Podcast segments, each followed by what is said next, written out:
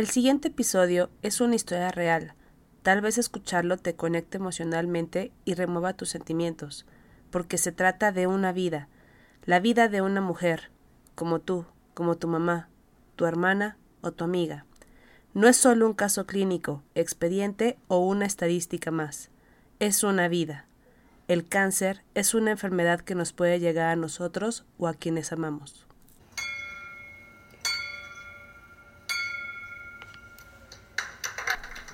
¿Será que un día voy a tocar la campana?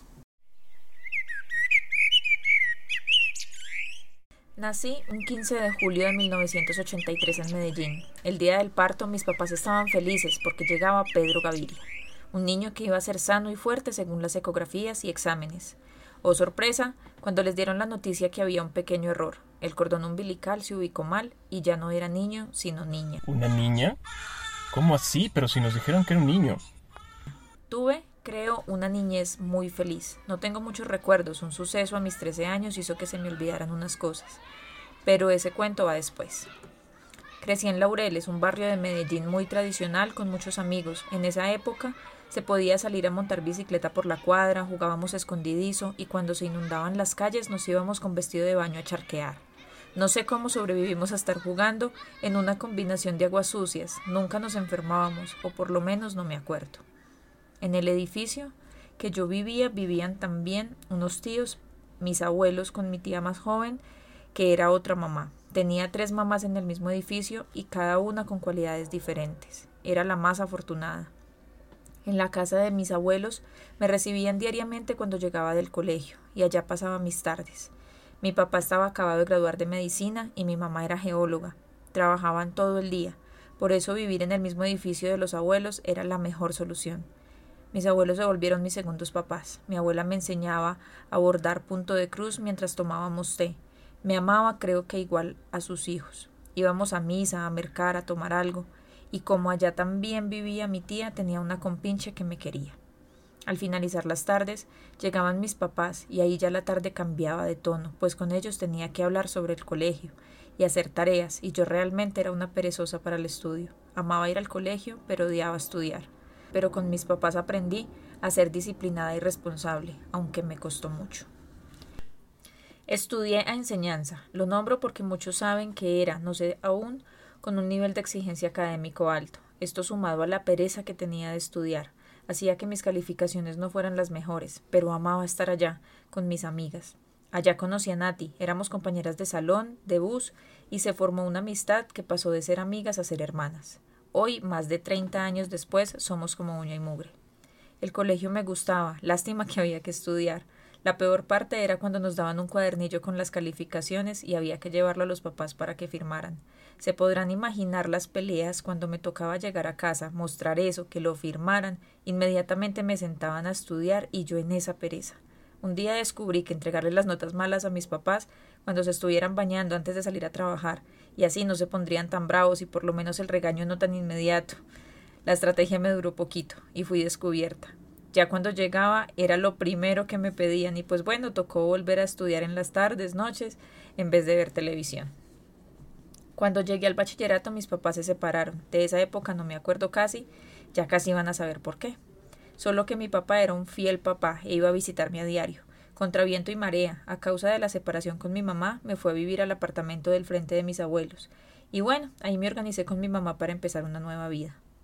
Le doy gracias a mi papá que no se alejó. Muchos papás se separan y el que no vive con el hijo ven a sus hijos cada mes o nunca. Entonces, dentro de todo, estuve siempre con mi familia. Vivía con mi mamá muy feliz, él siempre pendiente de mí y queriéndome mucho. Mi papá se fue a vivir con mi otra abuela. Les juro que era la mejor cocinera de Medellín. Todos los fines de semana estaba allá y aprendía de cocina. Hacíamos María Luisa, que es un pastel con dos bizcochos y dulce de leche. Y merengues, galletas, mejor dicho, de todo. Ella era hermosa, cariñosa. Creo que jamás me regañó. En su casa nos reuníamos a comer los sábados frijoles. Allá siempre iba Andrea, mi prima mayor, mi preferida. Yo de cierta manera quería ser como ella, entonces tenerla cerca era súper genial. Esos sábados no los voy a olvidar. Nati, la amiga que les conté, me introdujo a la vida social. Después del colegio, me iba para la casa de ella. Vivía en una unidad cerrada con muchos amigos. Era el mejor plan. En esa unidad conocí al primer novio, el cual fue mi primer beso, que fue horrible. No sabía besar. Todas mis prácticas con la mano fueron en vano. Creo que el pelado quedó hasta con babas en el pelo. Cuando llegué a séptimo, conocí unas amigas que serían mi nueva barra. De ahí en adelante claramente estaban Nati, Beta, Caro, Cata y Olguita. Con esta nueva barra abrí más mi mundo. Ellas eran mayores, fueron las superguías. Con ellas sí que abrí mi mundo. Íbamos a fútbol al sur y norte con las barras bravas de los equipos de mi ciudad. Me enseñaron a manejar, mi primera borrachera fue con ellas. Nos volábamos del colegio, nos hacíamos cambios de look, mejor dicho, pasábamos genial. Ellas aún son mis grandes amigas. El tiempo pasaba, yo odiaba estudiar, mis notas eran pues mediocres, me castigaban continuamente. Pero llega ese suceso que les conté, que hace que no recuerde mucho. Mi mamá estaba en La Guajira trabajando en unas minas. Por la noche estaba en la casa campamento viendo televisión y llegó la guerrilla.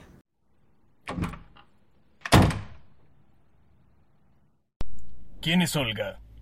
Póngase las botas que se va con nosotros. La montaron a un carro y se la llevaron.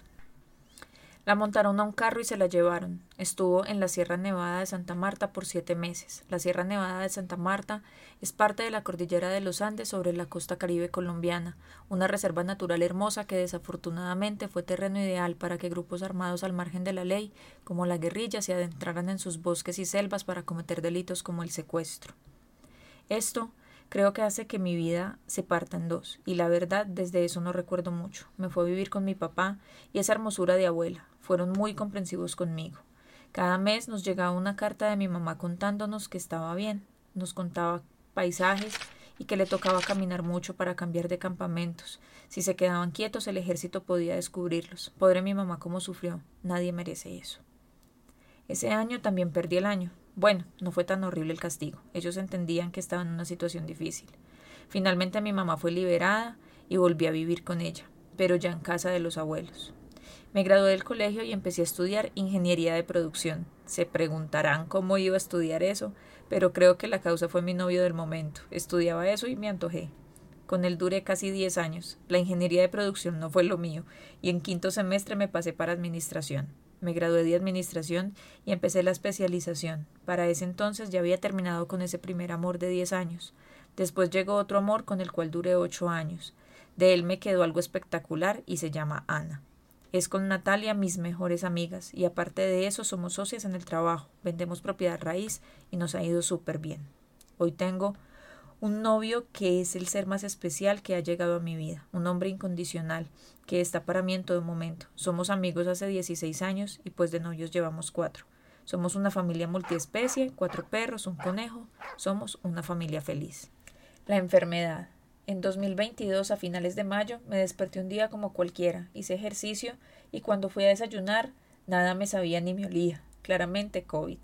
Pablo me llevó en la moto a hacerme la prueba. Mientras salía el resultado, fuimos a comer y yo pedí un sudado grandote. Es un plato típico colombiano de pollo y guisado de tomate y cebolla.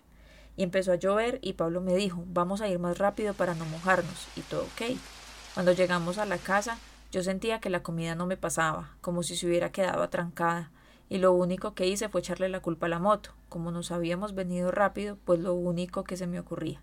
A partir de ese día, cada vez que comía sentía una presión y una sensación que no pasaba del estómago.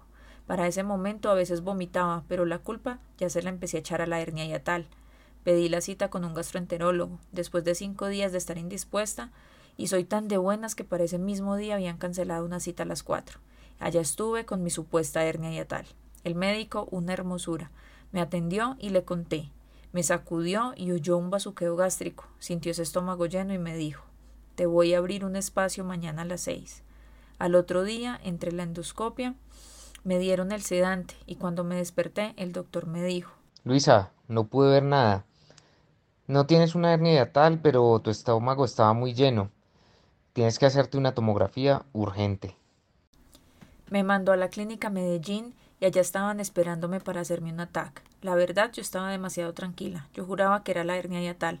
Pero bueno, la vida no es como uno quisiera que fuera. Llegó el médico a mi cubículo y me dijo. No, pues la verdad es que sí son malas noticias. Lo que encontramos en la tomografía es que hay, hay un tumor en el páncreas y está obstruyendo el duodeno.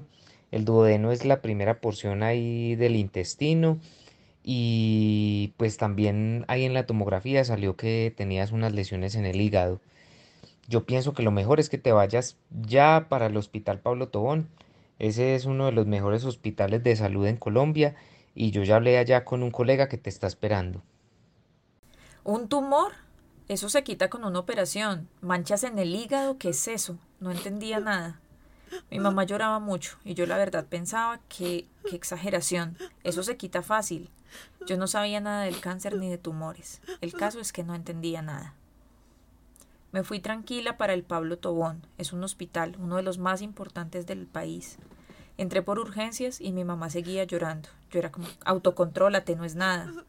Sergio, mi hepatólogo, me recibió y me explicó que muy posiblemente era cáncer, pero que él me veía bien, que lo primero que iban a hacer era pues destaquearme, porque me podía desnutrir.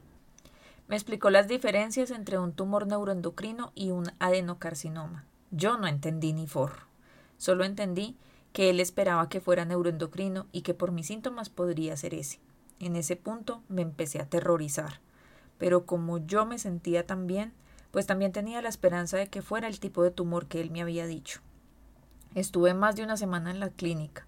Me insertaron un stent duodeno, duodeno es la primera parte del intestino, y me tomaron una biopsia del páncreas. Después de varios días de espera, muchos para mí, finalmente salió el resultado. Era un adenocarcinoma, el tumor que no queríamos que fuera. Sergio me recomendó un oncólogo al cual le pedí una cita urgente, y de milagro me la pudieron dar. A veces las citas con él se demoran meses. Yo aún vivía con mi abuela, ya tenía 98 años, ella mientras estaba en el hospital preguntaba mucho por mí, pero para no estresarla le decíamos mentiritas. Yo la llamaba y le decía que estaba muy bien. Volví a la casa y mientras tenía la cita con el oncólogo, ella y yo hablábamos. Pero cuando me preguntaba por mi enfermedad, yo me le salía por la tangente y le contaba cualquier chisme de alguien. Ella me decía que me veía flaca y yo decía que era la dieta que, me, que había hecho. Y así la iban volatando. Finalmente, Tuve la cita con el oncólogo. Fue un día muy duro, porque dentro de todas las malas noticias yo siempre tenía la esperanza de que me iba a aliviar. De una hora y media que duró la cita, yo solo entendí que mi tipo de cáncer no tenía cura, no podían operarme, no podían hacerme radioterapia, simplemente un tratamiento paliativo, quimioterapia y control del dolor. A estas alturas ya era muy difícil esconderle a mi abuela esta enfermedad, Iba a tener una bomba colgada tres días, no iba a poder sentarme con ella a hablar carreta ni a tomar vino, el pelo me iba a cambiar. Entonces, el 19 de mayo, me senté con ella y le conté. Abuela, tenemos que hablar. Tengo cáncer. Y es un tipo de cáncer muy agresivo. Voy a tomar quimioterapias, pero te prometo que voy a estar bien, para que sigamos saliendo a conocer restaurantes. Tenía 98 años, pero todos los jueves salíamos a almorzar a restaurantes diferentes. Era nuestro mejor día de la semana. Ella estaba entera. Para tener 98 años no se le olvidaban las cosas, entendía a la perfección, leía, hacía crucigramas. De los achaques del cuerpo lo único era que no caminaba mucho, iba del alcoba al comedor y trayectos cortos, y por las noches tenía oxígeno. El oncólogo me mandó una cámara implantable. El 23 de junio era mi cita en la clínica Medellín a las 6 de la mañana. Me llevó Ana, mi amiga, y antes de salir, tipo cinco y media, me asumió al cuarto de mi abuela a despedirme, pero ella estaba profunda. No la iba a despertar, me fui tranquila. Mientras estaba esperando que me atendieran, en el grupo de WhatsApp de la familia, una prima empezó a escribir que necesitaban la cédula de la abuela, urgente. Y después empezó a decir que habían llegado los bomberos, la policía. Yo no entendía, hubo un incendio, ¿cómo que la policía? Pues sí, señores, que mi abuela se había muerto. Cuando me asomé al cuarto, la máquina de oxígeno sonaba, pero ella ya se había ido. El mundo se me vino al suelo. Se murió mi abuela, una de las personas que más me quería. Estaba destrozada, no podía parar de llorar. El médico que me iba a poner la cámara era más bien serio, tosco, y me preguntó si me iban a hacer el procedimiento. Yo no sabía qué hacer cómo no iba a verla la última vez, pero cómo iba a dejar de hacerme esto cuando mi primera quimio eran cinco días. Listo, hagámosle. Entré a ese quirófano emperrada llorando. Me acosté en esa camilla helada, empezó el procedimiento, anestesia local, bisturí, sangre. Yo entre mi llorada, tragada de mocos, el médico me regañaba. Yo le decía que me disculpara, pero no era capaz de controlarme. No sentí dolor, pero uno siente todo. La verdad fue uno de los peores días de mi vida. Apenas la semana pasada descubrí que a casi todas las chicas de madrinas oncológicas que pasaron por lo mismo las sedaron. Salí de esa carnicería y la funeraria no se había llevado a mi abuela. Tenía que hacerme unos rayos X a ver si la cámara había quedado bien. Yo estaba como entre me voy a despedir de ella y verla la última vez o terminar esta cosa. Me acordé de mi abuela paterna que se murió estando yo con ella, y muchas veces cuando la recuerdo tengo la imagen de ella muerta. Entonces decidí acordarme de mi abuela con una sonrisa. Me quedé haciéndome los exámenes. Ese día, después de llegar de la clínica, no me levanté de la cama, solo lloré. Al otro día fue la misa, obviamente, a esa sí fui. Estaba destrozada, pero yo sacaba fuerzas para ser igual de fuerte como ella. Después de la misa, cuando llegamos a la casa, fui a sentarme al cuarto de la empleada a hablar con ella, pues ella cuidaba y quería a mi abuela como un tesoro. Mientras estaba yo allí, una tía entró hablando por teléfono a la cocina sin darse cuenta que yo estaba ahí. Para acabar de ajustar, Olga tiene cáncer de colon. ¿Cómo? ¿Mi mamá con cáncer de colon? ¿Yo por qué no sabía? Dios elige otros guerreros. Al duelo de mi abuela súmele la enfermedad de mi mamá. Me puse muy brava con Dios. Necesitaba entender por qué me pasaba eso a mí, por qué todo junto, por qué todo a mí. Pero en ese punto de mi vida tenía que seguir, no había de otra. Sacar fuerza y seguir. A mi mamá la operaron, le quitaron el tumor y ya está bien afortunadamente. No tuvo que pasar por quimioterapia ni por radioterapia. El lunes después de esas tragedias empecé quimios. Llegué como si fuera a acampar. Llevé cobija, almohada, helados, paletas, mecato, frutas, mejor dicho, de todo. Parecía como si fuera para una finca. Cuando llegué, oh sorpresa, me tenían cobija, almohada. Las enfermeras eran lo más dulce del mundo. Me sentí muy bien recibida y rodeada de mucho amor. Esa primera quimio fue muy dura. La neuropatía no se hizo esperar. No comí nada de lo que llevé. Fue peor de lo que esperaba. En julio, la primera semana después de la quimio, me empezó a rascar demasiado la cabeza, pero era horrible, pensé que tenía piojos, me revisaba ni nada. La rasquiña me tenía loca. Poco a poco esa rasquiña empezó a regarse por todo el cuerpo. Les explico, es una piquiña que uno se rasca y no descansa, no deja de picar, es infinita. Me empecé a poner amarilla, pero pues la verdad no me había dado cuenta. Dejé eso así al final de la semana me fui para Bogotá a visitar a mi papá y antes aproveché para hacerme los exámenes para mi segunda quimioterapia. Estando ya en Bogotá, con él me llamaron del laboratorio de mis exámenes que estaban muy mal. Se los mandé al médico y me dijo o se va a hospitalizar allá ya o se viene mañana a primera hora. Pues tocó comprar tiquete y llegar derecho al hospital Pablo Tobón. Me hospitalizaron porque tenía ictericia, porque las vías biliares se habían obstruido. Después de casi seis días de estar allá y estar amarilla como un Simpson, el día de mi cumpleaños me hicieron una inserción de un catéter biliar. Esto iba a desbloquear las vías y finalmente salí de la hospitalización a seguir con quimios. Mi pronóstico era muy malo y desalentador. Un cáncer como el mío, estadio 4, según las estadísticas, la tasa de mortalidad es muy alta. Muchos se mueren en menos de seis meses. Empecé a leer y cada día me preocupaba más.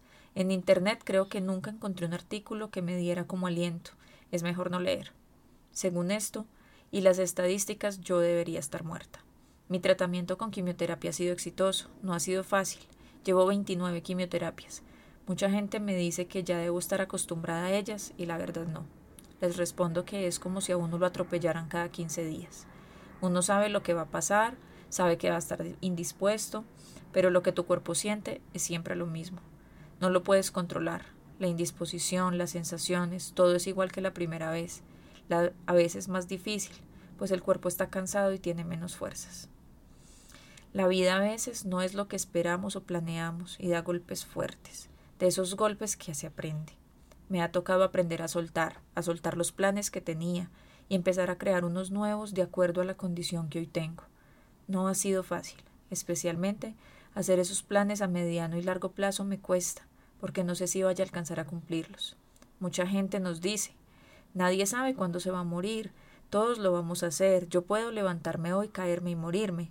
Y yo lo entiendo, en el fondo sé que es así, pero vivir con un cáncer que no tiene cura es diferente. Es una incertidumbre y un miedo constante. Es un trabajo mental y psicológico. Es aprender a vivir más el presente, disfrutar el hoy y mientras se pueda no aplazar los planes. He tenido ángeles. No tengo otra manera de llamarlos. Han sido un gran soporte en este proceso. No me han desamparado, me han dado fuerza y ánimo, me han obligado a comer, han limpiado mis lágrimas y me han sacado sonrisas. Los ángeles en la tierra sí existen. ¿Será que un día voy a tocar la campana? Hola a todos, bienvenidos a Médicas. Estoy entre feliz, triste, emocionada. Espero que les haya gustado mucho lo que escucharon, que les haya removido todo lo que tengan que remover. Y quiero presentarles a mi amiga, más bien ella se va a presentar solita. Y vamos a platicar sobre este tipo de cáncer y vamos a darle algunos datos. Y ya saben que si tienen dudas, nos escriben por favor. Bueno, mi nombre es Luz Viviana Restrepo, soy médica, soy colombiana, médica funcional eh, y madrina en un grupo hermoso que se llama Madrinas Oncológicas, que también arroba Madrinas Oncológicas para que lo sigan en redes sociales. Es un grupo en el que tenemos un encuentro de mujeres que han pasado o están pasando por cualquier tipo de cáncer. Nos damos mm, todo el acompañamiento desde la experiencia y vivir los momentos buenos y malos. Es uno de mis principales proyectos ahora y el que más quiero resaltar ahorita por el tema de este podcast, que también nos tiene con el corazón hinchado, porque son muchas emociones. Son muchas emociones escuchar este tipo de historias. Esta historia la leímos muchísimas veces y cada que la leíamos había momentos en los que, ay, el nudo en la garganta. Y se tuvo que leer y releer para que se pudiera hacer, porque si lo hubiéramos grabado la primera vez que lo leímos, o sea, no. Evidentemente. No se hubiera podido, pero bueno, ¿estás lista para comenzar? Vale. Eso, bueno. El adenocarcinoma de cáncer. El, el adenocarcinoma de cáncer, ¿eh? el adenocarcinoma de páncreas. La verdad, yo creo que es uno de los cánceres con peor pronóstico. O sea, eh, está cañón. Aparte no es tan fácil su diagnóstico porque ya cuando se presentan los síntomas... Está muy avanzado. Exactamente. Es un cáncer que también es un tema del que le propuse a Iris que habláramos acá, porque se habla y sabemos muchísima información de cáncer de seno, de cáncer de útero, en los hombres de cáncer de próstata, tenemos muchísima información, pero no son los únicos cáncer y hay cáncer que hay que estar atentos porque pues afortunadamente en la población general no son tan frecuentes, pero cuando se presentan las señales son pequeñitas y, y es complejo, es complejo. Es como escucharon en la historia de Luisa, pues finalmente ella llevaba su vida completamente normal pensando que tenía una hernia yatal, seguramente síntomas. La hernia yatal es una condición que en la que nuestros pulmones están separados de nuestro abdomen por un músculo que se llama el diafragma. Entonces está el estómago en, el abdomen y en el diafragma hay un orificio por donde sale el esófago, pues el esófago sube a través del tórax y ahí está ya en el tórax los pulmones y el corazón. La hernia yatal es que un poquito de ese estómago se sube hacia el tórax y eso produce unas sintomatologías como dolor, algo como de gastritis, de reflujo, y tal vez era lo que venía sintiendo Luisa, que pensaba que era responsable de, de, lo que sentía, su hernia y tal, que finalmente no tenía. No, y o sea, también tuvo la, la fortuna de que un médico la exploró. Sí. Porque yo creo que si no lo hubieran explorado, ah, meprazol. Omeprazol y seguramente hubiese dilatado un poco más y de pronto su, su tratamiento no, no hubiese sido exitoso como ahora y, y como ella lo dice en su historia, exitoso porque la tasa de letalidad de este tipo de cáncer es muy alta. El 90% de las personas con adenocarcinoma de páncreas tienen un fallecimiento en los primeros meses después del diagnóstico. Entonces, pues 29 quimios son casi ya, va a ser dos años de, de tratamiento de Luisa. No, y es que para también ella, la actitud que tiene, eso también le ayuda muchísimo. Sí. O sea, hablábamos que, que justamente la actitud tiene mucho que ver, o sea, no lo es todo. Evidentemente. No lo es, tampoco se trata de, de decir, ay, échale ganas, tú puedes. no, o sea, va mucho más allá, pero sí también por la actitud que tienes ante af- afrontar las, las enfermedades y todos los síntomas, porque quien ha conocido a alguien que vive con cáncer sabe que la pasa mal. O sea, las quimioterapias la pasan muy mal. O sea, nadie dice, ¡yay! Quiero más quimio. O sea, No, por no, supuesto no. que no. Para nada. Y cero queremos, cero queremos mostrar una vida color de rosa y cero queremos decir la vida de Luisa o de cualquiera de las chicas que están madrinas oncológicas es fácil porque no es fácil. Y no es fácil decidir seguir con el tratamiento. No es fácil, es... Decimos en mi país escoger entre Guatemala y Guatepeor. Exacto. Sí, o sea, no. Es Y algo que, que me contaba Luz es que en Colombia la eutanasia sí es legal. O sea, Sí, en Colombia ya está, lega- ya está eh, legislada la, Legislada. la eutanasia para personas en condiciones médicas que su desenlace finalmente por la misma enfermedad va a ser letal, va a ser la muerte. Entonces, para esas condiciones está aprobada la eutanasia. Por ejemplo, si tienes una condición degenerativa, una enfermedad neurológica que te está deteriorando, pero no es una enfermedad terminal, en ese caso no. claro. Pero, por ejemplo, en cáncer, sí, pues sabemos que evidentemente tener cáncer nos aumenta la probabilidad de morir. En ese caso está, está pues le- legal la eutanasia y pues si la persona lo decide, obviamente es todo un tema la eutanasia, es todo un tema que nos ocuparía otros tres o cuatro o cinco episodios. Sí, es que es mucho de, de bioética y ética y opiniones, o sea. Pero bueno, en Colombia sí existe la opción. es legal. Entonces, si alguien en, en una enfermedad, enfermedad terminal decide, ya no quiero más tratamientos, ya estoy muy cansada, ya se puede. En México no. En México no. Claro que tú puedes hacer tu voluntad anticipada, que eso ya lo hablamos, pero eh, eso es algo muy, muy interesante porque creo que se vive diferente cuando sabes que tienes la opción.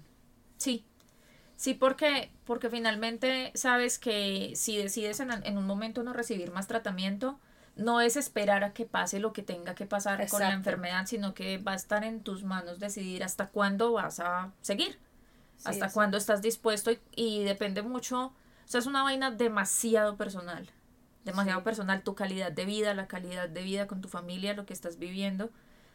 Hasta hoy, Luisa hasta hoy toma la decisión de seguir en quimioterapia, le da durísimo. Ella me decía, la mitad de la vida, la mitad de un año, estoy mal por las quimios, pero la otra mitad del año está bien. Hasta hoy, eso la sostiene y hasta hoy ella decide todavía continuar con sus quimio. Además que en su caso particular, afortunadamente, sus marcadores tumorales han bajado un montón. Qué alegría. Entonces hemos visto respuestas que no, es, pues, no, no son las más frecuentes en su caso, es un caso particular y, y pues hasta hoy estamos, estamos y ella está para nosotros porque tiene una actitud, una personalidad, siempre está presente, siempre está presente para otras madrinas, siempre se alegra con nuestras alegrías y se enfurece con nuestras cosas que nos molestan y es muy valioso tenerte, Luisa, porque sé que nos vas a ver. y escuchar. ¿Cuántos años tiene Luisa? Luisa tiene 40 años. Acaba de cumplir 40 años. Se acaba de celebrarlos en Italia. El Nada sueño de más. su vida. Sí. Nada más. Nos Ay, contó que qué pasó bonito. espectacular. Qué bonito. Y este tipo de cáncer en México es la decimosegunda causa de cáncer. O sea, de verdad, como dijo Luz, o sea, no es de los primeros cinco, ni siquiera de los más conocidos. O sea, pasa del 10, o sea, del lugar 10. O sea, sí, sí está cañón. Em, este dato lo sacó Luz de un estudio del 2020 del Instituto Nacional de las Ciencias Médicas y Nutrición Salvador Subirán, que es como el mejor hospital que tenemos en Latinoamérica, me puedo atrever a decirlo, o sea, es top de Centro top. de referencia. Exactamente. Y eh, de los casos diagnosticados por año, representa el 4.9% de las defunciones totales oncológicas. Entonces, la verdad es que yo no tengo mucho contacto con pacientes oncológicos, pero esta historia a mí me impresionó por justamente la sobrevida que ha tenido, o sea, y a mí me, me impresionó mucho esa historia desde el principio y aparte como fuimos leyéndola, entendiéndola, y ella me iba explicando, es que este platillo se hace así, y está acá, y es que en Medellín hay muchos pajaritos, ¿no? Entonces yo me, me fui imaginando como toda la historia y de verdad no hay forma de que alguien no le toque algo, o sea, no hay forma. Y yo agradezco mucho a Luisa que nos haya permitido contar su historia y que su historia va a quedar aquí para siempre. Para mí es muy importante poder hacer esto. Yo con todo el amor del mundo me imaginé este, este proyecto y me emocionó mucho que Luisa quisiera participar porque esto tiene un sentido y es que el cáncer tiene muchas cifras. Ahorita ustedes escuchan porcentajes, estadísticas, probabilidades, pero somos historias que van mucho más allá del diagnóstico nos, nosotras nos percibimos como un libro con muchos capítulos. Cada día que tú vives, cada experiencia va siendo un capítulo de esa historia. Cuando tú miras esa historia completa, es solo un capítulo, pero es una historia gigante detrás de, y como, como adoptamos el eslogan en Madrinas, somos historias, no diagnósticos. Cuando sí. miremos una persona con un diagnóstico de cáncer, Primero, no seamos positivos tóxicos. No le digamos que todo va a estar bien porque sabemos que no necesariamente todo va a estar bien y no se siente chévere o no se siente chido que te digan todo va a estar bien ¿Y tú cuando sabes? sabes que tienes cáncer. Exactamente. No. Eh, es muy difícil sentirse comprendido, aunque hacemos el esfuerzo, las personas que estamos alrededor, hacemos nuestro máximo esfuerzo y yo siempre les digo, niñas, la gente lo hace con la mejor intención, pero es que es imposible que estén en sus zapatos. Claro.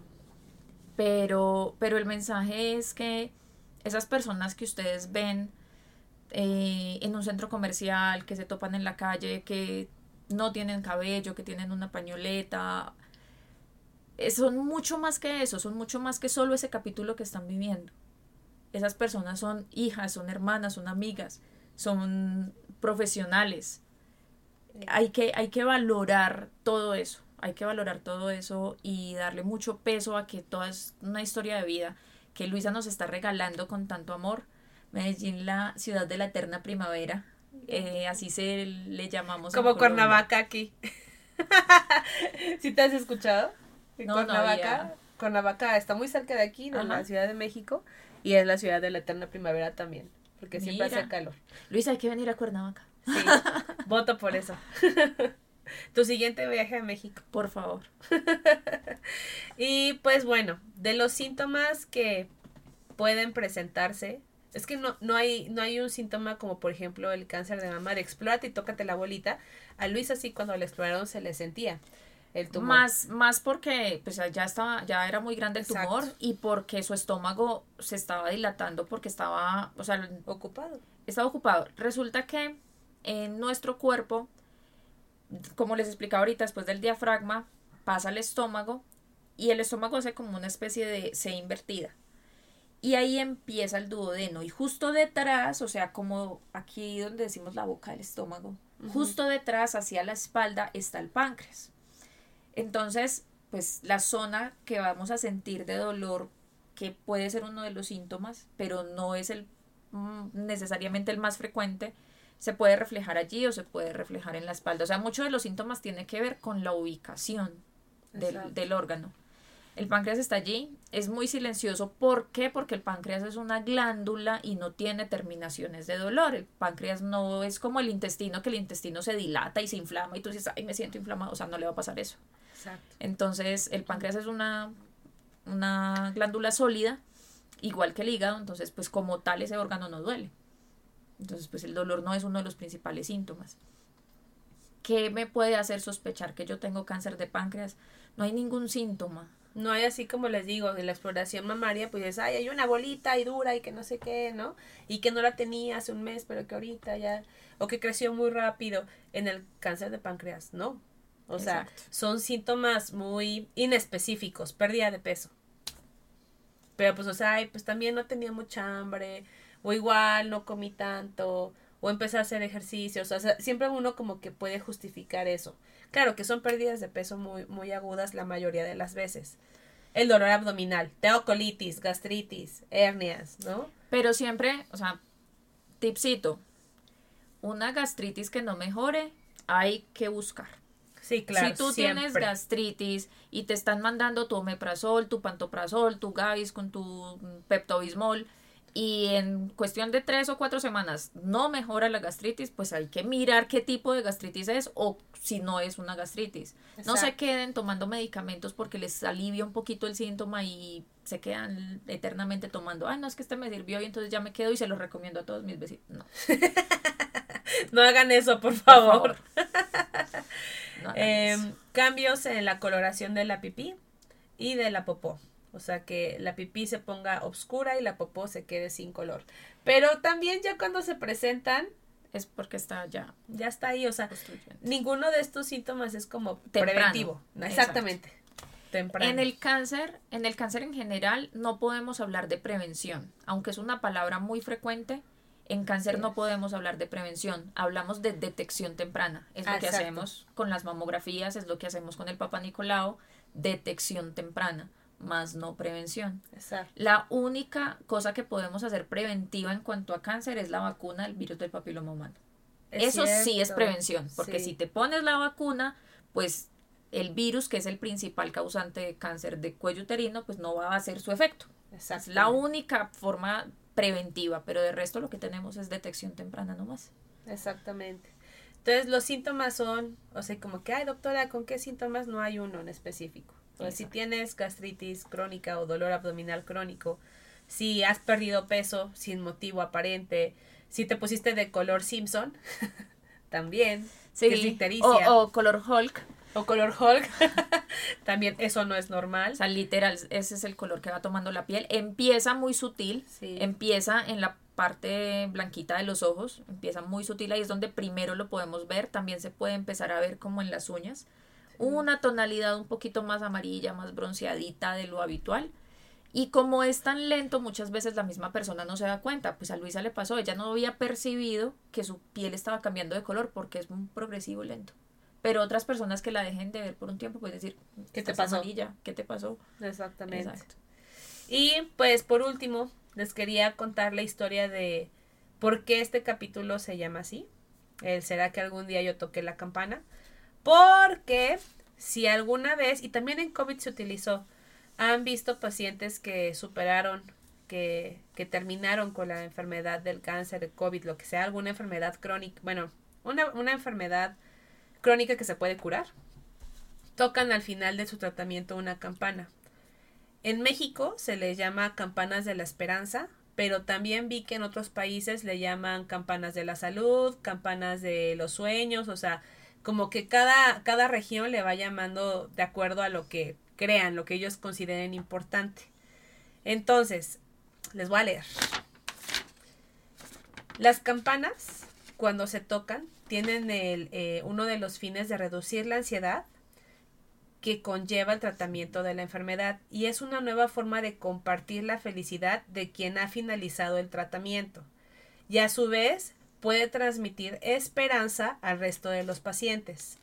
Cada campanada supone poner un punto final a una etapa ya superada y dar comienzo a una nueva, llena de alegría, además aumenta la unión entre pacientes, acompañantes y el personal sanitario del hospital. La primera campana de salud se instaló en 1996 en el centro Anderson de Houston, cuando el admirante tiene un nombre bien raro. Irve Le Moine, agradecido por haber finalizado su tratamiento de radioterapia, regaló la campana de bronce que tenía en su barco. Entonces, esa campana la colocaron al centro, en el centro hospitalario y los pacientes que querían celebrar una buena noticia o la finalización de su tratamiento tocaban tres veces la campana. Entonces se quedó esto como una tradición en los hospitales. En todos los hospitales yo creo que hay una. Mira que no. No, en todos los hospitales hay y en madrinas compramos campanas. ¿En serio? Entonces, en algunos hospitales eh, sí les hacen algo conmemorativo cuando terminan las quimioterapias, pero las madrinas llevan sus campanas. Me, me, ah. causó mucha gracia con una de las madrinas, con Alexa, porque no tenía campana, iba a ir a su última quimio, no tenía campana, y yo le dije, bájate una aplicación, le mandé un, un en YouTube, le mandé un video, yo aunque sea poner el video en YouTube, pero que suene el sonido de la campana, me dice, te mando el video de que hice de mi último día de quimio, pero no pude que sonara la campana. yo en todos los hospitales que he estado, sí he visto la campana. Y ahora que fue el COVID, también los pacientes que estuvieron en la terapia intensiva por mucho tiempo, sí les pusieron también a tocar la campana. Y a mí ese, esa ceremonia, ese ritual de tocar la campana me pone muy emocional. Sí. o sea, es como, como, wow, lo lograste, voy a llorar. Pero es que sí me da como muchísimo, muchísima felicidad saber que sí se pudo. Pero también me da tristeza por todos los pacientes que a lo mejor no, la van a tocar, ¿no? Entonces, por eso es que me da como mucho sentimiento, porque es como esa dualidad. Y, y justamente este episodio le pusimos así, porque fue algo que Luisa le comentó a Luz, de será que algún día yo toque la campana, porque, o sea, ya se salió de las estadísticas, ¿no? Sí. Entonces, la esperanza siempre muere al último. Totalmente. Y Luisa, lo hemos hablado, estás tocando una campana todos los días. Así es. Así es. Pues muchas gracias. No a ti. Me la pasé muy bien. Casi lloro. Casi lloro enfrente de todos ustedes. Los quiero mucho. ¿Cuáles son tus redes sociales y las redes de madrinas, por favor? Ok, me encuentran en Instagram, arroba doctora Viviana Restrepo, la abreviatura, DRA Viviana Restrepo con V, y Madrinas Oncológicas, literal, arroba Madrinas Oncológicas. Síganos, compartan por favor la información, compartan las historias, etiquétennos si tienen alguna persona que está pasando por el proceso, que nos escriba si quiere ser parte de nuestro grupo, aunque hasta ahora somos solo mujeres, no es exclusivo de mujeres. Si hay algún hombre que quiera pertenecer, que quiera aportar, que quiera compartir, bienvenido. Hasta ahora se han sumado solo mujeres, pues es casualidad, realidad. Pero, pero estamos abiertos. Y escriban, pueden escribir, si de pronto en el perfil de Madrinas Oncológicas no les han respondido rápido o algo, lo pueden hacer en mi perfil, en el inbox. Ahí también están mis datos de WhatsApp. Entonces, pues bienvenidos. Bienvenidos sean médicas por Iris Abril. No olviden darle seguir, compartan, yo sé que les gustó, compártanlo, reescúchenlo muchas veces y lo hicimos con mucho amor. Esperemos que les haya gustado. Los quiero mucho.